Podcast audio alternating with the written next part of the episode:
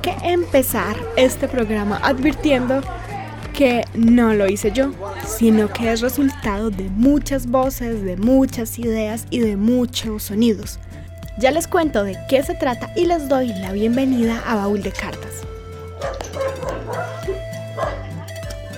No, ya lo grabamos. Este programa es resultado de un taller de radio que acompañé en junio de 2018 con estudiantes en ese momento de la institución educativa Zaragoza, sede Simón Bolívar, en el corregimiento Modín, en Cartago, en el norte del valle. Con los audios grabados en este taller está construido el capítulo de hoy. Quédense que de verdad se van a sorprender. Les acompaña Sara Gaviria Piedraita.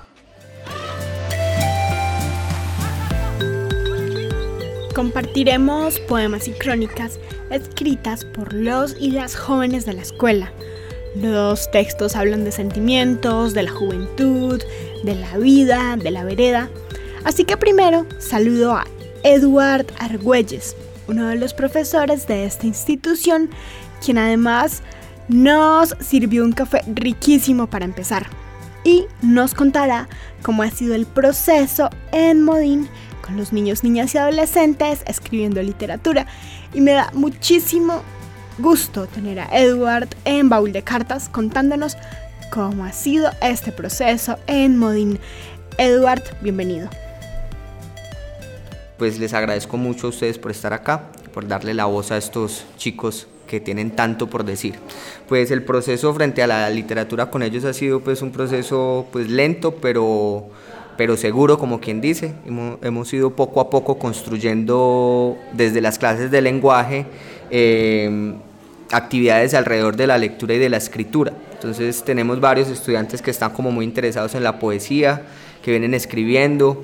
Eh, interesados en la narrativa, que vienen escribiendo cuentos y crónicas, y también pues gracias a, a Albeiro Montoya que nos ha colaborado en algunas ocasiones aquí dando talleres de escritura creativa, que ha sido como la semilla para que ellos ya de manera autónoma vengan trabajando sus, propios, sus propios poemas que algunos estudiantes vienen pues como trabajando mm, en su cuaderno porque tenemos un cuaderno que es el cuaderno de escritura creativa donde ellos expresan pues como todos sus, sus emociones y todos sus pensamientos a través de la poesía.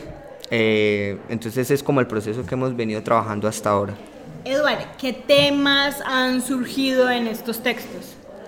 Pues en estos textos eh, me llama la atención que surgen temas que son muy de adolescentes, que son muy, muy cercanos a ellos, porque pues básicamente tenemos una premisa y es que pues que ellos sean libres, ¿cierto? Y que escriban de manera libre, no, no, no, no me gusta como, como presionarlos a que escriban sobre un tema determinado, en ocasiones hacemos ejercicios a partir de poemas y a partir de esas temáticas pues se les pide que, realicen su propia escritura, pero por lo general son temas libres que están pues siempre como alrededor del amor, de la vida en el colegio, del campo, de la naturaleza.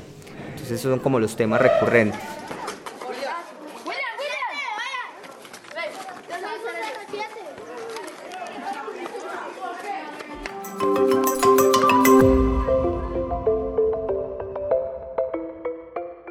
Vamos a iniciar escuchando el poema de Kelly Dayana, leído por ella misma.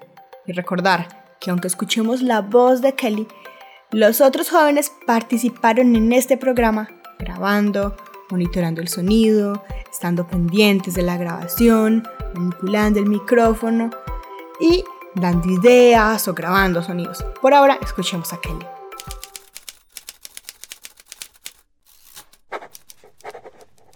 Hola, mi nombre es Kelly Dayana Barrios y le voy a leer mi poema que se llama Labios Oscuros.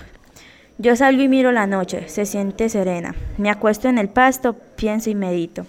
Qué noche tan bella. El viento golpea tan fuerte mi cara, se siente cosquillas. El sonido de los pájaros tranquiliza mi mente. Las estrellas brillan y parpadean como unos ojos celestes.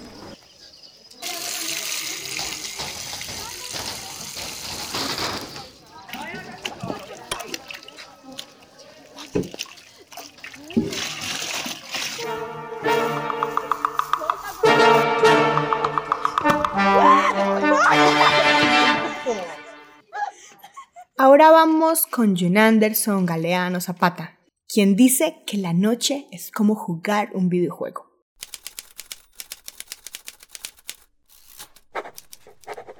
Hola, mi nombre es John Anderson Galeano Zapata y les voy a decir un poema. Me da miedo la noche, con sus animales nocturnos y con sus árboles aterradores que cambian sus caras. En el día son hermosos y en la noche terroríficos, con el viento a su favor. La noche es como jugar un videojuego, tienes batallas pero no con personas, sino contra la noche misma. Al final, no sé si es miedo o cobardía, sabiendo que solo es un sueño.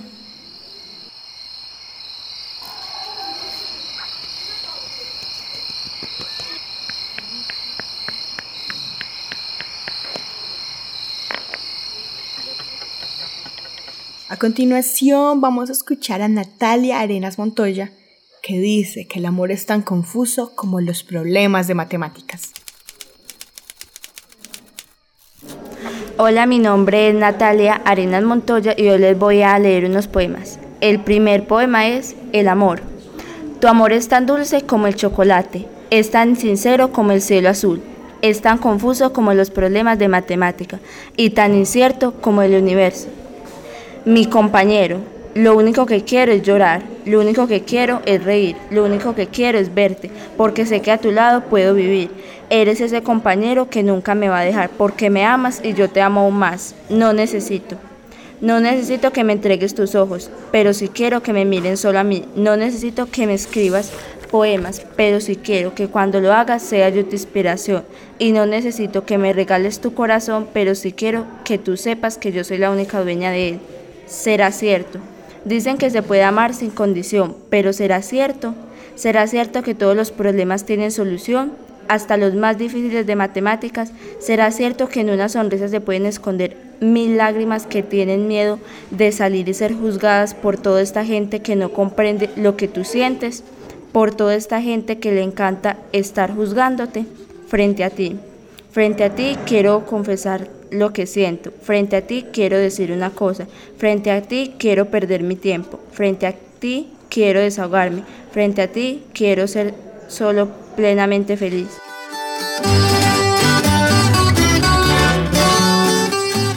A continuación, Viviana Cruz nos trae sus poemas cargados de sentimiento. Muy buenos días, yo me llamo Viviana y estos son mis poemas. El primero es Sentimientos. Yo podré sonreír, pero por dentro llorar, porque nadie siente lo que yo siento. Tú mismo, tú puedes ser oscuridad frente a todos, pero en tu interior brilla una estrella en busca de que la traten como tal, luna. Tú eres esa estrella que me alumbra, pero en las noches te conviertes en mi luna, lo que quieres sentir. Mariposa, tú que conoces el mundo cuanto aleteo, guíame en sentido opuesto a esto que siento. Mamá, un apoyo incondicional. Todo lo encuentro en ti. Amor, felicidad, adrenalina. Gracias, mamá. Espejismo, fe, amor, felicidad. Todo esto lo tengo. Pero en un instante lo pierdo. Y todo esto se volvió un sueño. Desperté y todo cambió. Esto se fue y nunca más volvió. Muchas gracias por escucharme y mi nombre es Viviana García Cruz.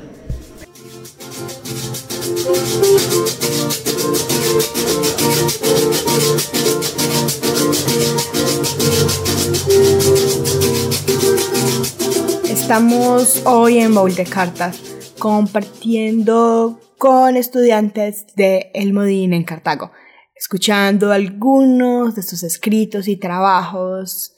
Y a continuación vamos a leer una crónica que tiene toques de reportaje, que habla de las dificultades de estudiar muy lejos de donde se vive, como ha sido el caso de algunos estudiantes de la sede Simón Bolívar de la Institución Educativa Zaragoza y de Modín. Soy María Yasmín Hernández y voy a leer un fragmento de la crónica Emigrando hacia las dificultades, escrita por Karen Andrea Martínez Rúa y Estefanía Gómez Marín. Otro caso difícil es el del estudiante Joan Sebastián, Castro. Él era estudiante en la institución educativa Nueva Granada. Solo cursó hasta el grado 10 y de ahí se tuvo que desplazar al colegio Mariana Lía Ortiz Ormaza, en el corregimiento de Villarrodas, que queda a una hora y media de su casa. Actualmente cursa el grado 11. El estudiante tiene que desplazarse todos los días en el transporte a las 6 y media de la mañana. Joan se levanta a las 6 de la mañana para arreglarse, para no faltar a clases. Los estudiantes de Villarrodas cuentan con un transporte que, les, que los recoge en la Germania, pero el estudiante Joan no alcanza el transporte, por lo cual tiene que irse en el de, en el de 6 y media. Joan paga labor social y no todas las veces puede ir a almorzar a la casa y volver al colegio a pagar labor social porque no tiene la facilidad de poder transportarse y a la hora que pasa el turno es muy tarde para que pueda seguir con su labor y cuando se tiene que quedar en el colegio llega un poco tarde a la casa. Esta es la situación que le tocó vivir al estudiante Joan Sebastián por quitar el 10 y el 11.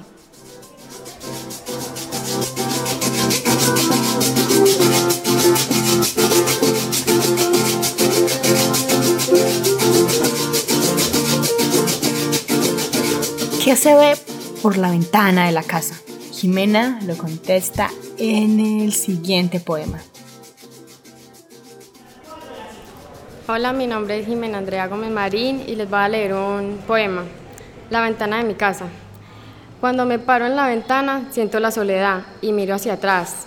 Vuelvo y miro adelante y veo una persona. Corro y corro, me asomo y no hay nadie. Vuelvo adelante y miro otra vez y ahí está mirándome.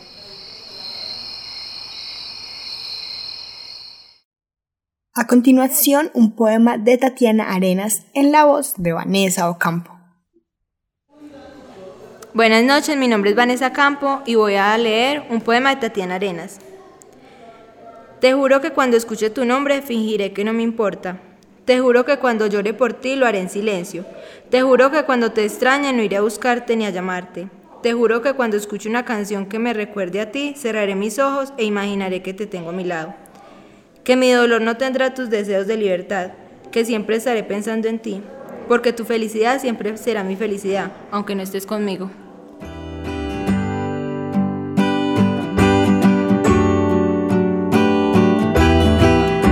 Hoy en Baúl de Cartas tenemos a Alison Verónica con su voz dulce y fresca, nos trae el siguiente poema. Hola, mi nombre es Alison Verónica Campo Cataño y les voy a decir un poema. ¿Cómo hago?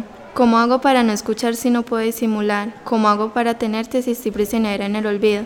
Solo las ventanas abiertas pueden decir lo que siento.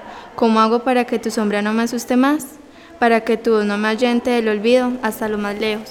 Solo quiero que tus recuerdos se alejen de mí y así poder disimular lo que no puedo hacer.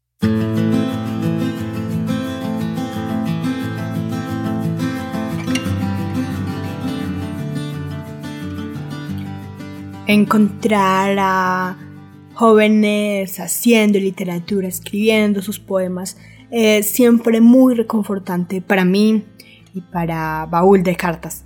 Así que voy a entrevistar a Natalia Arenas, quien nos va a contar cómo llegó a escribir sus poemas. Bueno, hola, mi nombre es Natalia Arenas Montoya y pues bueno, yo me inspiré, digámoslo, porque es algo como que muy juvenil por todo lo que los jóvenes ahora pasan, como cosas como que uh, veo que les sucede a algunas personas o que vivo yo, entonces me inspiro en eso para poder escribir. ¿Cómo qué cosas? Como, digámoslo, como por ejemplo, como los poemas que tengo de amor, como lo, los enamorados y todo, entonces por eso los escribo como... Eh, ¿Fue difícil? Un poco sí fue difícil porque, digámoslo, como que no siempre uno está como inspirado, entonces es como cosas como que van llegando y al final ya como uno las puede como construir todo. ¿Qué pasó con lo que escribiste?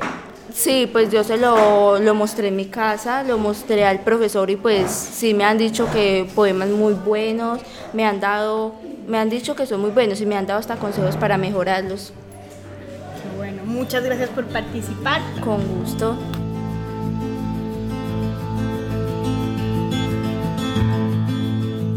Estamos llegando al final de Baúl de Cartas. Estamos muy contentos de haber compartido en la vereda Almodín con los chicos y chicas que estudian allí, con toda su vida, con todos sus poemas, sus escritos. Voy a mencionar a cada uno de los que participó grabando, dando ideas, poniendo su voz. Hoy les acompañamos Daniel Betancourt, Mariana Campo Muñoz, Brian Steven Cárdenas, Juan Esteban Comba, Daniela Cuarta Serna, Geraldine González, Lady Manuela Largo, Geraldine Mejía, Andrés Raigosa Montes, Jamie Lorena Salazar, Juliet Suárez, Natalia Arenas Montoya, Dayana Barrios, Joan Sebastián Cuartas, Viviana García, William Mario Grajales, Laura Camila Largo, Daniel Marín Contreras, Juan Camilo Noreña Hernández y al profesor Eduardo Argüelles. Se despide de ustedes Sara Gaviria Piedradita y los jóvenes de Almodín. Gracias por escucharnos. Saludos desde Modín. Nos escuchamos pronto. Ahora sí ya me puedo ir.